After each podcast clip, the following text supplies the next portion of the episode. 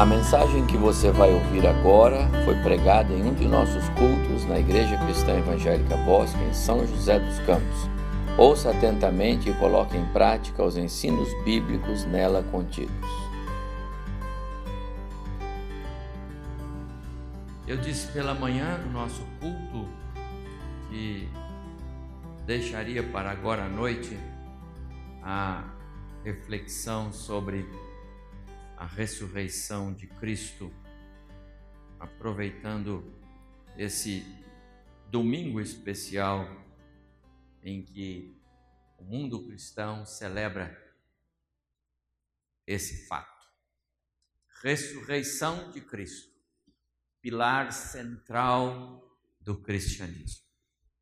Está escrito em Mateus capítulo 28, ele não está aqui, disse o anjo às mulheres ressuscitou como havia dito. Abra sua Bíblia, por favor, no Evangelho de Mateus, capítulo 28. Evangelho de Mateus, capítulo 28. Quero usar esse texto também. É muito precioso para esse nosso momento de culto.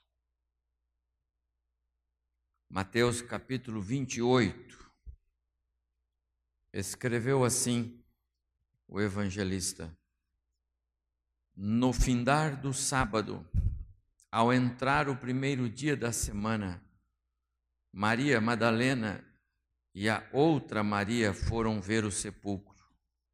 E eis que houve um grande terremoto porque um anjo do Senhor desceu do céu, chegou-se, removeu a pedra e assentou-se sobre ela. O seu aspecto era como um relâmpago e a sua veste como alva neve. E os guardas tremeram espavoridos e ficaram como se estivessem mortos. Mas o anjo, dirigindo-se às mulheres, disse: Não temais porque sei que buscais a Jesus que foi crucificado. Ele não está aqui. Ressuscitou, como havia dito. Vinde ver onde ele jazia. E depois depressa, e dizei aos seus discípulos que ele ressuscitou dos mortos, e vai adiante de vós para Galiléia. Ali o vereis. É como vos digo. E retirando-se elas apressadamente do sepulcro, tomadas de medo e grande alegria, correram a anunciá-lo aos discípulos. E eis que Jesus veio ao encontro delas e disse: Salve! E elas, aproximando-se, abraçaram-lhe os pés e o adoraram. Então Jesus lhes disse: Não temais. Ide avisar a meus irmãos que se dirijam a Galiléia, e lá me verão. E indo elas, eis que alguns da guarda foram à cidade e contaram aos principais sacerdotes tudo o que sucedera.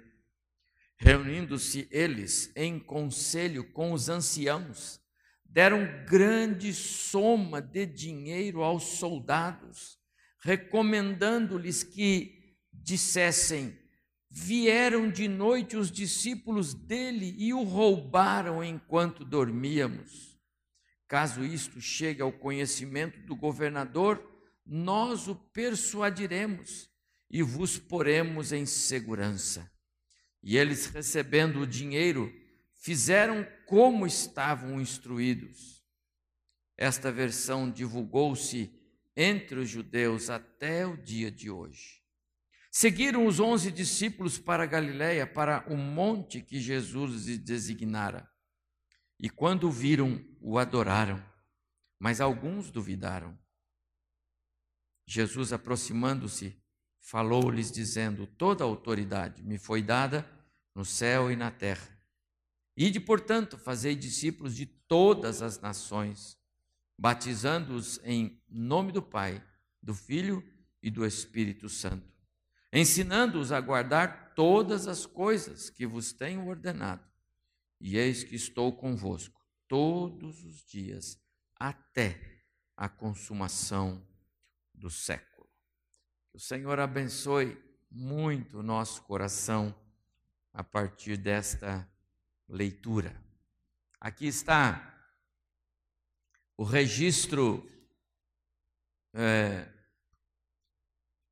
do Evangelho de Mateus, que também aparece em Marcos, em Lucas e João. Os quatro fizeram questão de registrar tal fato, a ressurreição de Jesus. Registrar. Esse texto por si só é precioso para nós, para essa noite especial de celebração da ceia do Senhor. Mas eu indiquei um outro texto e eu quero convidar você também para abrir sua Bíblia comigo e eu vou ler apenas os versos indicados, porque quando o tema é a ressurreição, que, como diz a, o título desta minha palavra, é o pilar central do cristianismo. Lembre-se, o texto bíblico é primeira carta de Coríntios, capítulo 15. Você nunca mais vai esquecer. Quando o tema é ressurreição, 1 Coríntios, capítulo 15. 1 Coríntios, capítulo 15 é o texto mais completo de toda a Escritura para tratar desse assunto tão precioso para nós, a ressurreição. Primeiro, a ressurreição de Cristo. E segundo, a garantia da nossa própria ressurreição. Então, o texto de 1 Coríntios, capítulo 15, a partir do verso 12, Paulo diz assim: Ora, se é corrente pregar-se que Cristo ressuscitou dentre os mortos, como, pois, afirmam alguns de vós que não há ressurreição de mortos? E se não há ressurreição de mortos, então Cristo não ressuscitou. E se Cristo não ressuscitou, é vã a nossa pregação e vã a vossa fé e somos tidos por falsas testemunhas de Deus, porque temos asseverado contra Deus que ele ressuscitou a Cristo, ao qual ele não ressuscitou, se é certo que os mortos não ressuscitam. Porque se os mortos não ressuscitam, também Cristo não ressuscitou. E se Cristo não ressuscitou, é vã a vossa fé, e ainda permaneceis nos vossos pecados. Se an... e, e ainda mais, verso 18: os que dormiram em Cristo morreram, pereceram, estão perdidos. Se a nossa esperança em Cristo se limita apenas a esta vida, somos os mais infelizes de todos os homens. Mas, mas, de fato, Cristo ressuscitou dentre os mortos, sendo ele as primícias dos que dormem. Eu vou continuar.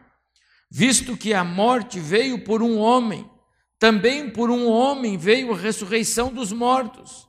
Porque assim como em Adão todos morrem, assim também todos serão vivificados em Cristo. Cada um, porém, segundo a sua própria ordem. Cristo, as primícias, primeiro Cristo, depois os que são de Cristo na sua vinda, e então virá o fim, quando ele entregar o reino ao Deus e Pai, quando houver destruído todo o principado, bem como toda potestade e poder. Até o verso 24. Que o Senhor então nos alcance com o alimento espiritual desses dois textos para nossa edificação nesta noite. Amados irmãos, a Bíblia ela é contundente em afirmar que a ressurreição de Jesus é o maior e mais importante fato nela registrado. De todos os registros bíblicos, a ressurreição de Jesus é o fato mais relevante para nós nas Escrituras Sagradas. O nascimento de Cristo foi é, um fato que é, re, revelou um Deus que cumpre promessas, um amor in, é, inigualável em mandar o seu filho a este mundo para nascer aqui. Tornou-se carne, habitou entre nós. Nem todos os evangelhos registraram o nascimento de Jesus. Você pega o evangelho de João, um dos mais amados dos quatro evangelhos, não é? E João sai logo dizendo: no princípio era o Verbo, o Verbo estava com Deus, o Verbo era Deus, todas as coisas foram feitas por Ele, sem Ele nada do que foi feito se fez, e o Verbo se fez carne habitou entre nós, e vimos a Sua glória como glória do unigênito. Ele não falou nada do nascimento de Jesus. E João nem toca no assunto do nascimento de Jesus. Lucas faz uma descrição detalhada do nascimento de Jesus. Mas quando o assunto é a morte e a ressurreição de Jesus, você lê nos quatro evangelhos. Sabe por quê? Porque aqui está o centro, o pilar central do cristianismo. Então, quando o tema é ressurreição, ele tem que nos chamar a atenção. Não por acaso este capítulo 15 que nós lemos aqui da carta de Paulo, escrita aos Coríntios, é um dos mais preciosos do Novo Testamento, de toda a Bíblia, no tema da ressurreição. Isto porque, ao longo da história dos povos, o tema da ressurreição sempre foi um tema alvo de controvérsias, de debates, de dis disputas, alguns entendendo a ressurreição em parte, outros entendendo a ressurreição apenas para a pessoa de Cristo, outros entendendo que a ressurreição não é da forma como a Bíblia apresenta, porque ela não existe desta forma, e outros nem crendo na ressurreição. Mas o apóstolo Paulo chega com a propriedade que lhe é peculiar, como aquele que fala com autoridade de uma instrução que recebeu do próprio Deus. E ele fala sobre ressurreição neste capítulo, com todas as letras, para dizer: Cristo ressuscitou e nós ressuscitaremos também. Por isso, meus amados irmãos, a, a, o cristianismo ele se distingue de tudo mais que possa existir por aí em termos de preceitos de religiosidade pela verdade que ele afirma. Não são os nossos as nossas doutrinas, não são os ensinos bíblicos que são pilares da nossa fé. Não é a religiosidade cristã que sustenta a nossa convicção de fé, mas é o fato de que o fundador do cristianismo ressuscitou está vivo. Isto é relevante. Por isso o cristianismo se distingue.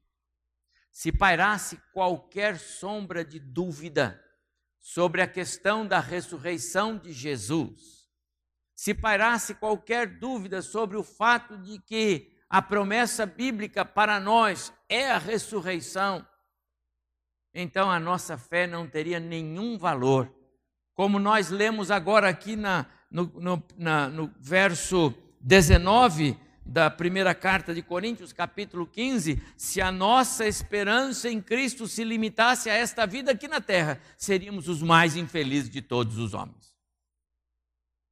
Estamos vivendo é, princípios éticos, cristãos, valores, lutando contra esse mundo ao nosso redor que caminha numa depravação total, que caminha é, para é, uma vida desregrada, para é, um contexto sem nenhum princípio, sem ética, sem valores, sem moral, e nós lutamos contra isto. E se não existe a ressurreição, fazemos isso tudo para quê? Então a ressurreição, ela é inegavelmente um pilar para nós. E nós sustentamos a nossa fé na ressurreição. Não por acaso a nossa confissão de fé, a confissão de fé da Igreja Cristã Evangélica, no seu artigo 3, diz: cremos em Deus Filho, Jesus Cristo, unigênito do Pai, concebido da Virgem Maria por obra e graça do Espírito Santo, que viveu sem pecado, morreu para a expiação de nossas culpas, ressuscitou. Está lá na nossa confissão de fé. Nós cremos na ressurreição de Cristo. É, faz parte do nosso é, da nossa confissão de fé, assim nós cremos. O próprio Paulo, quando escreveu aqui mesmo na carta aos Coríntios, ele traduziu assim as palavras que Jesus lhe deu a respeito desta mesa que é, está em perfeita conexão com a sua ressurreição. Quando ele estava na noite para ser traído, véspera da sua, da sua entrega, da entrega dele aos aos romanos para uh, o início da, da, dos questionamentos, da, dos interrogatórios e posteriormente a crucificação, Jesus teve um último encontro com os seus discípulos, que ele convidou-os para a celebração da Páscoa. Lembra? Ele era judeu, estava no contexto. Aquele momento era, aquela semana era da celebração pascal, e ele convida os seus discípulos, manda ir lá preparar um lugar, e quando estão todos reunidos, e eles esperam que ele fale alguma coisa sobre o significado, o simbolismo daquele momento, e ele toma um pão e diz assim: Isto é o meu corpo. Comam desse pão, em memória de mim. Na sequência, ele pega um cálice e diz: Este cálice é a nova aliança no meu sangue. Jesus está falando agora dele. E ele diz no final desta celebração, desse dia em diante, eu não vou mais participar desses elementos com vocês. Vocês vão fazer mais vezes, mas eu não farei mais com vocês. Até aquele dia em que eu vou fazer de novo isto, mas é no reino do meu Pai quando vocês estiverem comigo. Então ele fala da ressurreição dele. Agora preste atenção no que Paulo escreve a respeito dessa passagem que Jesus lhe ensinou. Eu recebi do Senhor o que também vos entreguei. Que o Senhor Jesus, na noite em que foi traído, tomou o pão e, tendo dado graças, o partiu e disse: Isto é o meu corpo, que é dado por vós. Fazei isto em memória de mim. Isto, a celebração daquele momento com um pão para indicar que é o corpo dele. Depois tomou também um cálice, dizendo: Este cálice é a nova aliança no meu sangue. E novamente ele diz: Fazei isto. Novamente ele está apontando para a mesa do Senhor. Fazeis todas as vezes que o beberdes, em memória de mim. Ambos os fatos, meus amados irmãos, apontam para a mesa do Senhor. A centralidade do cristianismo está na mesa do Senhor. Nós não carregamos outro simbolismo, nós não carregamos outro ritual, nós não carregamos outra celebração a não ser a mesa do Senhor. Fazemos isto, como disse Jesus, disse todas as vezes que vos reunis, e nós fazemos isso duas vezes por mês. Sempre nos primeiros domingos à noite, sempre no terceiro domingo no culto da manhã. Porque a mesa do Senhor fala da ressurreição do Senhor. E a ressurreição do Senhor precisa ser o pilar central da nossa fé das nossas convicções, dos nossos cultos, da nossa adoração. Não dá para deixar isso para o ano que vem. Esta é a ordenança para a igreja. Este é o ritual que Jesus disse: façam isto. E nós fazemos, sem nenhuma interferência, sem nenhuma confusão, porque esta mesa ela é ordenada, faz parte daquilo que o Senhor Jesus nos deixou, para nos lembrarmos da sua morte, mas sobretudo da proclamação da sua ressurreição, porque ele disse: Um dia eu vou tomar essa mesa com vocês no reino de meu Pai. Vão fazendo enquanto isso. Ressurreição, meus amados irmãos, é a mensagem central do cristianismo. Nossas convicções de fé não teriam nenhum sentido sem a ressurreição de Jesus. A fé cristã que abalou o mundo, lembra? Está registrado no Evangelho, na, na, na, no livro de Atos, manifestada na vida dos cristãos através dos tempos, que sustenta as doutrinas que professamos, está, está fundamentado na ressurreição de Jesus. Se Cristo não ressuscitou, é vã, sem nenhum valor a nossa pregação e vã a vossa fé. Não por acaso, eu disse há pouco, os evangelistas deram um foco especial. Pode pegar, pegue os últimos capítulos de Mateus, aliás, é o último, 28. Pegue Marcos, capítulos 15 e 16. Pegue Lucas, capítulo 24. Pegue João 20, 21. A ênfase a ressurreição de Jesus. Porque esse é o marco. Isto é o que faz diferença. Nós temos um redentor vivo, o fundador daquela é, da, da, da fé que nós seguimos, ele é vivo. O nosso Salvador está vivo. E porque ele vive, cantamos aqui, nós também viveremos.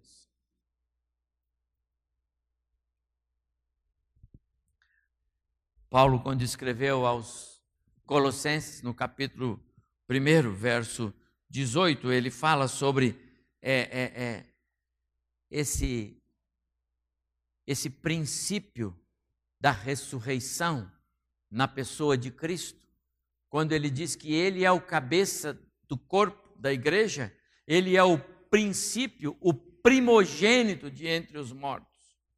Isto porque, amados irmãos, é, no Antigo Testamento, nós temos alguns registros de ressurreição.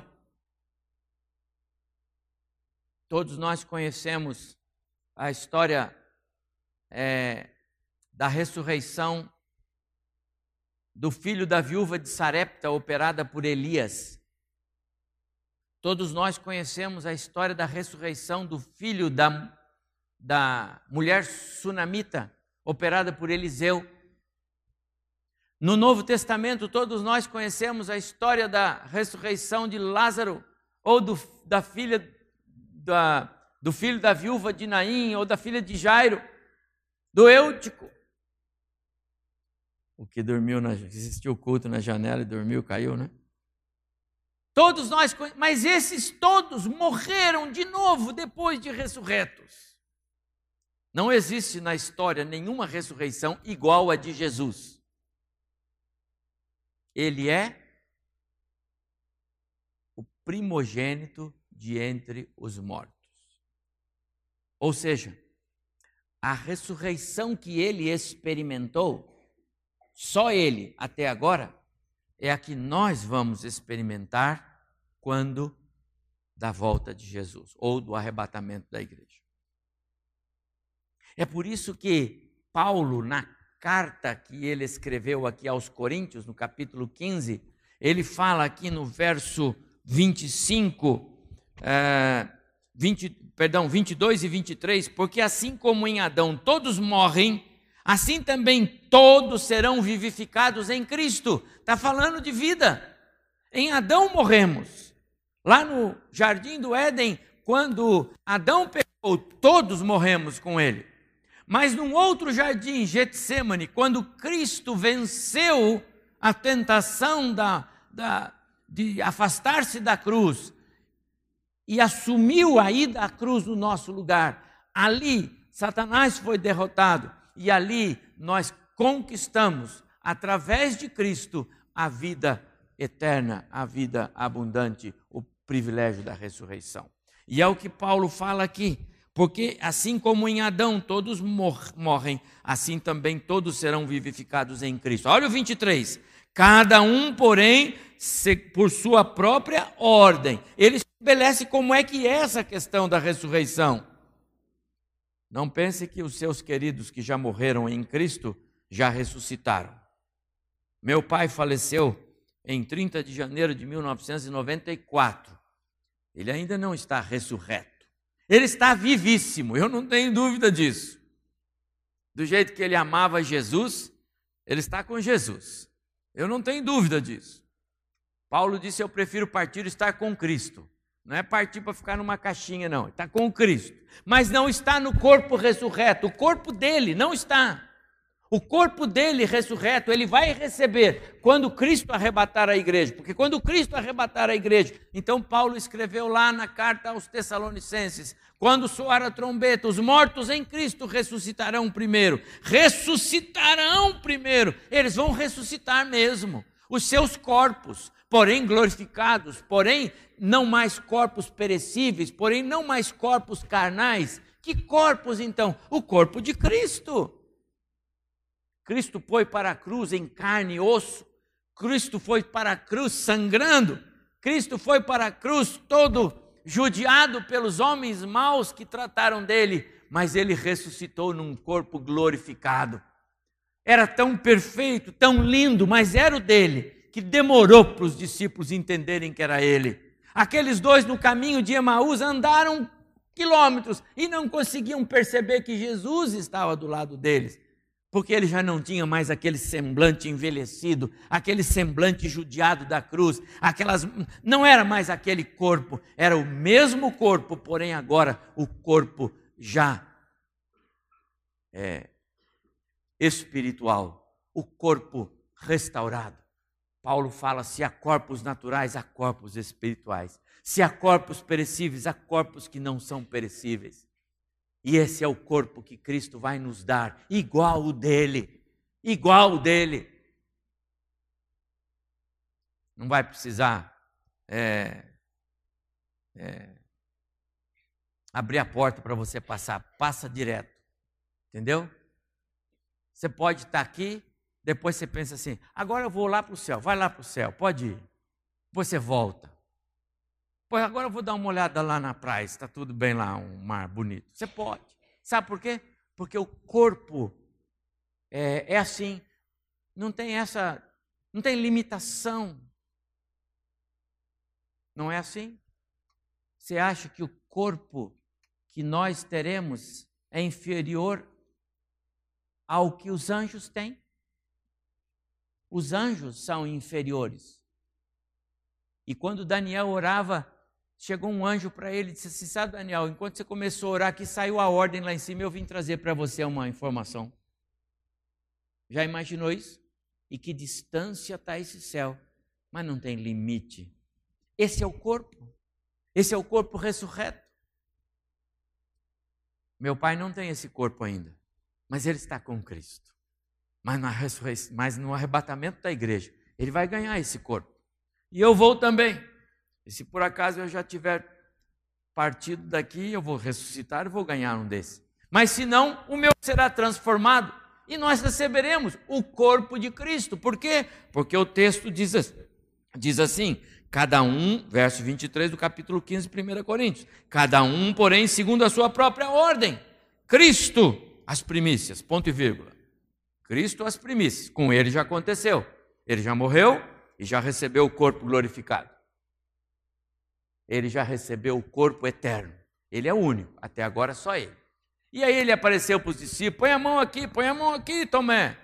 Né? Chamou o Pedro lá na praia: vamos comer um peixinho aí, Pedro. E comeu um peixinho com o Pedro. Cristo já tem. Por isso ele é chamado as primícias, o primogênito. Ele é o primeiro dessa nova é, raça que Deus haverá de fazer para a glória do seu Filho e para cumprimento das suas promessas. Deus é um Deus que cumpre promessas. Cristo, as primícias, verso 23, ponto e vírgula. Depois os que são de Cristo na sua vinda. Aí entramos nós. Agora está na nossa vez. Então, os que já morreram, os crentes em Cristo que já morreram, e os que morrerem até o dia em que Cristo vai voltar para primeiro arrebatar a sua igreja, serão transformados, perdão, serão ressurretos, e aí receberão o seu corpo glorificado. E na sequência, os que estiverem vivos. Então, aqueles que estiverem vivos receberão o mesmo, mesmo corpo glorificado. Amados irmãos, isto é ressurreição. É isso que o texto está falando. E esta é a verdade bíblica que a nossa fé cristã nos permite afirmar. Nenhuma outra é, religião, se é que a gente pode assim dizer, tem essa afirmação que o cristianismo tem. Só o cristianismo porque só o cristianismo tem o seu fundador ressurreto. E não adianta as histórias que foram contadas de suborno para os soldados, de que alguns homens vieram aqui, os discípulos, não adianta essas histórias. O fato é que Cristo ressuscitou, apareceu para as mulheres, apareceu para os discípulos na semana seguinte, apareceu para mais de 500 testemunhas. Paulo estava lá entre elas. E depois foi levado ao céu, assunto ao céu, na presença dos seus discípulos, conforme registra Lucas no primeiro capítulo do livro de Atos. Jesus ressuscitou. E aí, meus amados irmãos, eu quero dizer que a ressurreição de Jesus, ela é muito preciosa para nós é muito preciosa. Se porventura você tem dúvidas sobre é, se a ressurreição de Jesus já foi aplicada na sua vida, você precisa confessar a Jesus os seus pecados e pedir a Ele, Senhor, me, me, me dê a graça da salvação, porque eu quero participar desta coisa maravilhosa que é ter a segurança da ressurreição. A ressurreição de Jesus nos dá algumas garantias. Primeiro, o texto que lemos diz que a ressurreição de Jesus garante a presença dele conosco. Porque ele disse lá em Mateus, eu li esse texto, eis que estou convosco, todos os dias, até a consumação do século. Como, se ele não ressuscitou? Como um homem morto pode garantir a presença conosco? Nós vamos crer em quê? Morto não garante segurança de ninguém. Morto não acompanha ninguém. Morto não dá garantia de continuidade de vida de ninguém. Mas o nosso Jesus disse: Eis que estou convosco todos os dias até a consumação do século. Sabe por quê? Porque ele de fato ressuscitou. Um Cristo vivo é garantia de que estará conosco, de que nos sustenta de que nos guarda, de que nos livra. Não confessamos uma fé cujo fundador não está presente para garantir o cumprimento das suas promessas. Não. Nós confessamos uma fé de um Jesus vivo. Deus está presente, meu prezado, ainda que você possa não perceber. Deus está presente mesmo quando você acha que você está sozinho. Quantas vezes nós só atentamos para a presença dele depois? Deus estava neste lugar e eu não sabia. Me impressiona a visão segura de José. Lembra da história de José? Quase 15 anos, cerca de 15 anos, esperando pelo agir de Deus. Foi levado moço, 14 anos talvez, para o Egito como escravo, como empregado, como um servo. Ficou lá rodando entre as prisões, entre as, as casas de trabalho, mas o tempo todo José era um homem que tinha a sua visão de que Deus estava com ele. O tempo todo José tinha a visão de que ele não estava sozinho.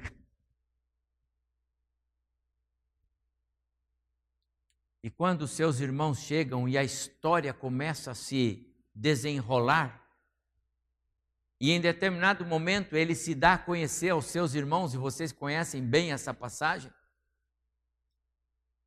José nos mostra como ele tinha convicção da presença de Deus o tempo todo com ele.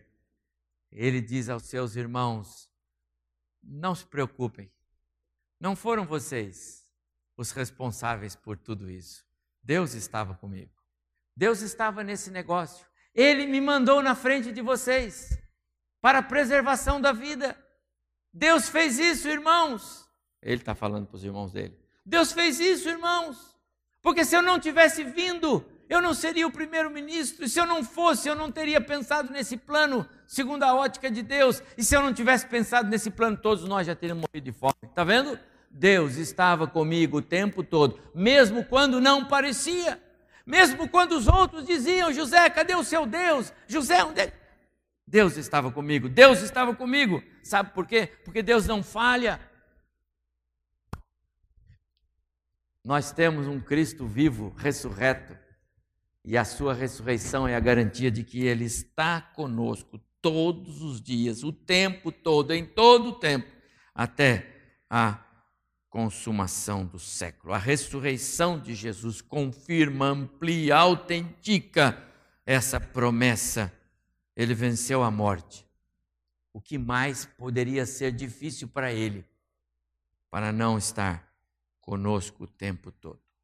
O que ele não pode fazer por você? Qual é a causa que ele não resolve? Qual é o, o vaso quebrado que ele não conserta? Ele está conosco. Em segundo lugar, a ressurreição de Jesus é a garantia da nossa própria ressurreição. É o que o apóstolo Paulo, aqui, Paulo fala aqui no, na carta aos Coríntios, quando ele diz que Cristo não ressuscitou, de que nós estamos esperando o quê? Se Cristo não ressuscitou, nós cremos em quê?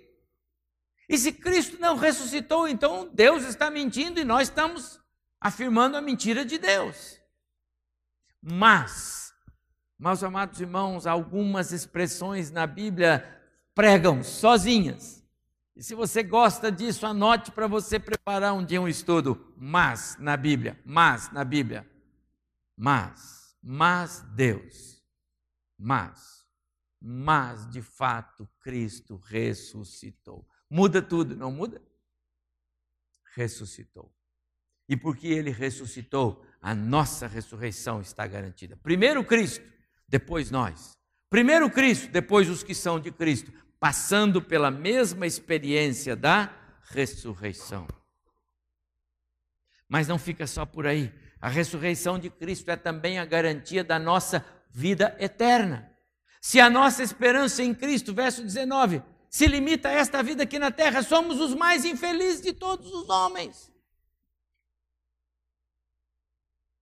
Meus amados irmãos, O endereço final dos crentes nunca é o cemitério da cidade local. Jamais, jamais passe pelo cemitério e diga que ah, aqui está sepultado o irmão Claré. Não, um dia a gente vai falar isso, Claré, desculpe. Um dia a gente vai falar. Né? Eu, eu, não fale assim, irmãos. Não, de jeito nenhum. O Claré não está aqui. Não. O Claré está lá na casa do pai, lá é o endereço final dele, lá é a morada dele. O crente não está em cemitérios da cidade. Esse não é o endereço nosso. A nossa vida eterna, a nossa, nossa morada eterna está garantida. Sabe por quê? Porque Cristo ressuscitou, nós ressuscitaremos também. Ele não falha com as suas promessas. Mas eu quero dizer mais uma coisa, e caminhando para o final. A ressurreição de Cristo é o triunfo, é a garantia do triunfo da igreja, meus amados irmãos.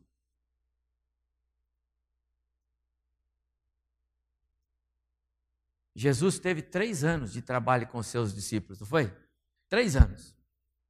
Três anos lutando. Três anos ensinando. Três anos botando na cabeça daqueles caboclos todas as verdades do reino do Pai. Tudo, tudo. Eles sabiam tudo.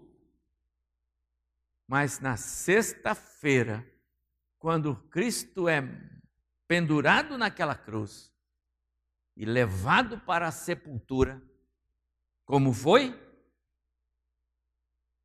Tudo foi esquecido. Tudo foi esquecido. Ninguém creu na ressurreição. Ninguém creu nos tantos avisos que ele deu. Ele falou tantas vezes: Olha, importa que eu, que eu seja morto, mas eu vou ressuscitar. Olha, vocês vão. Ele falou tantas vezes. Ninguém creu nele. Ninguém deu crédito a ele. Muito pelo contrário, cada um voltou para o seu trabalho. Os discípulos foram pescar, outros foram fazer outras coisas, cada um foi para os seus negócios. E as mulheres, logo que amanheceu, a, a, o domingo a, madrugou, o sol começou a brilhar e elas já pegaram os, os, os, os, os produtos próprios para o embalsamar do corpo e vamos lá embalsamar o corpo porque o Jesus está morto. Ninguém creu. Esqueceu-se tudo, tudo, tudo que ele falou. Amados irmãos, parou tudo. Sabe o que foi que acendeu de novo? Sabe o que foi que trouxe um fogo que não conseguiu mais nunca mais apagar? Ressurreição. Os discípulos que viram Jesus no ministério dele durante três anos, depois estão com Jesus à beira da na, na cruz, vendo aquele corpo sofrido, e depois Jesus aparece para eles com um corpo restaurado, sem nada mais daquelas coisas horríveis da, da cruz? Amados irmãos, nada mais podia atrapalhar a fé daqueles discípulos. Nada mais, nem forca, nem fogo, nem espada, nada, nada, nada. Paulo escreve na, na, na, carta aos Romanos, lá no capítulo 8: quem poderá nos separar do amor? Ninguém, nada, nada, nada. Porque a ressurreição de Cristo foi algo tão extraordinário que agora aqueles discípulos estão energizados. E quando alguém diz para o Pedro: Pedro, é melhor você parar, rapaz, para de falar desse Jesus, o negócio vai ficar ruim para vocês. E ele disse assim: Para mim importa obedecer a Deus e não aos homens. Vocês façam o que vocês quiserem, mas eu continuarei pregando Cristo, porque eu o vi ressurreto. Amados irmãos, nós só existimos hoje como povo cristão. A igreja de Jesus só existe por causa da ressurreição. A ressurreição é o pilar que sustenta a nossa fé, que sustenta as nossas convicções de fé, que sustenta o nosso trabalho missionário para o Senhor, que sustenta os nossos cultos, que sustenta o participarmos desta mesa. Nós não participamos aqui para lembrar que o nosso Cristo morreu, nós participamos aqui para lembrar que ele ressuscitou, que ele venceu a morte e por isso nós haveremos de vencer com ele. A igreja triunfará. E eu concluo, meus amados irmãos, com esta mensagem que para mim é das mais preciosas, que, que pode ser mais precioso para nós do que esta palavra de Paulo. Se a nossa esperança em Cristo se limita a esta vida, somos os mais infelizes de todos os homens. Mas, mas a nossa esperança não está aqui. A esperança daqueles que já conhecem Jesus como seu Senhor e Salvador não é este mundo. Não são as coisas deste mundo que nos atraem. Não obstante, nós não temos nenhum direito de desprezá-las. E ninguém deve sair por aí desprezando coisas materiais. Não é disso que a palavra fala. Mas a nossa esperança não está aqui. O que importa para mim não é o que eu, que eu tenho como coisas deste mundo. Nada deste mundo pode ser mais precioso para mim do que Cristo, do que o Evangelho de Cristo. Lembra? Eu sou o terceiro. O primeiro é o Senhor. O segundo é o meu próximo. Eu sou o terceiro. Contente-se com esse lugar e você estará inserido nesta mensagem. Porque a ressurreição de Cristo nos dá garantia da nossa ressurreição. Ela nos dá garantia da eternidade. Ela nos dá a garantia de um viver para todo sempre com o nosso Jesus. Você tem essa certeza? Você tem essa convicção no seu coração? Você já entendeu a obra de Cristo na cruz, no seu lugar? Para restaurar você à presença do Pai? Você se lembra que o pecado nos desligou de Deus e Cristo vem para nos ligar em Deus? Não é o seu esforço, não é o seu empenho, é a obra dele mas o coração é o seu. Meu desafio para você hoje à noite é que esta mensagem da ressurreição de Jesus, que é inegavelmente é, é, é, é, existente, ela é real, ela é consistente, ela é autêntica porque antes da sua ressurreição, ele derramou o seu sangue na cruz por nós. E porque ele deu a sua vida por mim e por você, hoje nós podemos ter vida, vida eterna com ele. Eu quero convidar você nessa noite a pensar nisso,